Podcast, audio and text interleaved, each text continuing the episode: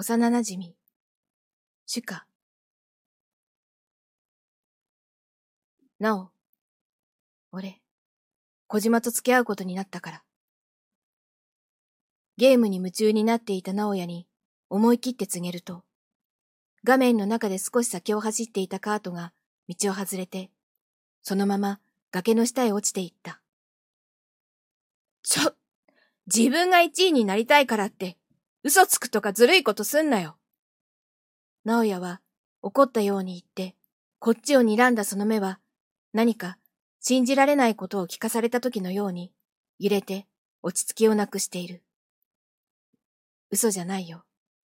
一組の小島と付き合うことになったんだ。いつから？直哉は、不意と視線を落として、手元のコントローラーを見つめている。月曜日に告られて、今日返事した。そうなんだ。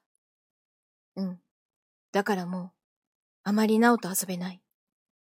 そう伝えると、一瞬肩がピクリとしたように見えた。そんなの、当たり前だろそう言って、直哉は突然立ち上がり、宿題やってないの思い出したから帰る。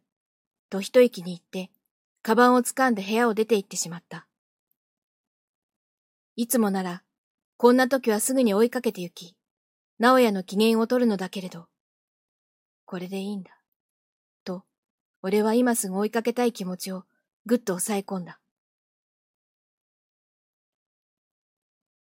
翌朝、いつものように直哉の家まで迎えに行くと、用事があると言って30分も早く出たと聞かされた。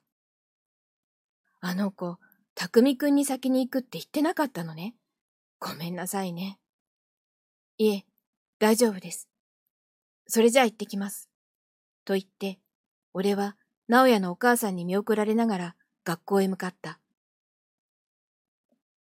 教室に入ると、大勢のクラスメートに囲まれて、楽しそうにしている直哉の姿を見て、やっとほっとすることができた。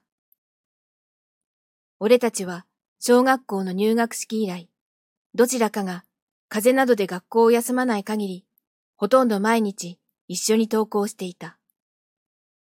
どちらかが休んだりした日は、どこかぽっかりと穴が開いたような何かが不完全な状態でその日一日を過ごした。俺はまっすぐに直哉のもとへ向かうと、なおおはよう、と笑いかけた。おはよう。朝、先に投稿した理由を問おうとすると、たくみくんと、教室の外から声がかかった。そちらに振り向くと、小島がドアのところに立ってこちらを覗いている。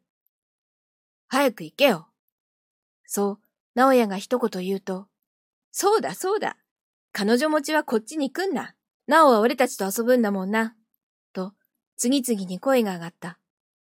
なおさっきから目を合わせてくれないことにじれて、その場から動けずにいると、小島が待ってるだろと強く言って、俺の方を見た。やっと見てくれたという安堵と、勝手に跳ね上がった心臓の鼓動とがないまぜになって、直哉に手を伸ばそうと仕掛け、思いとどまった。直哉から離れるって決めた理由を思い出したから。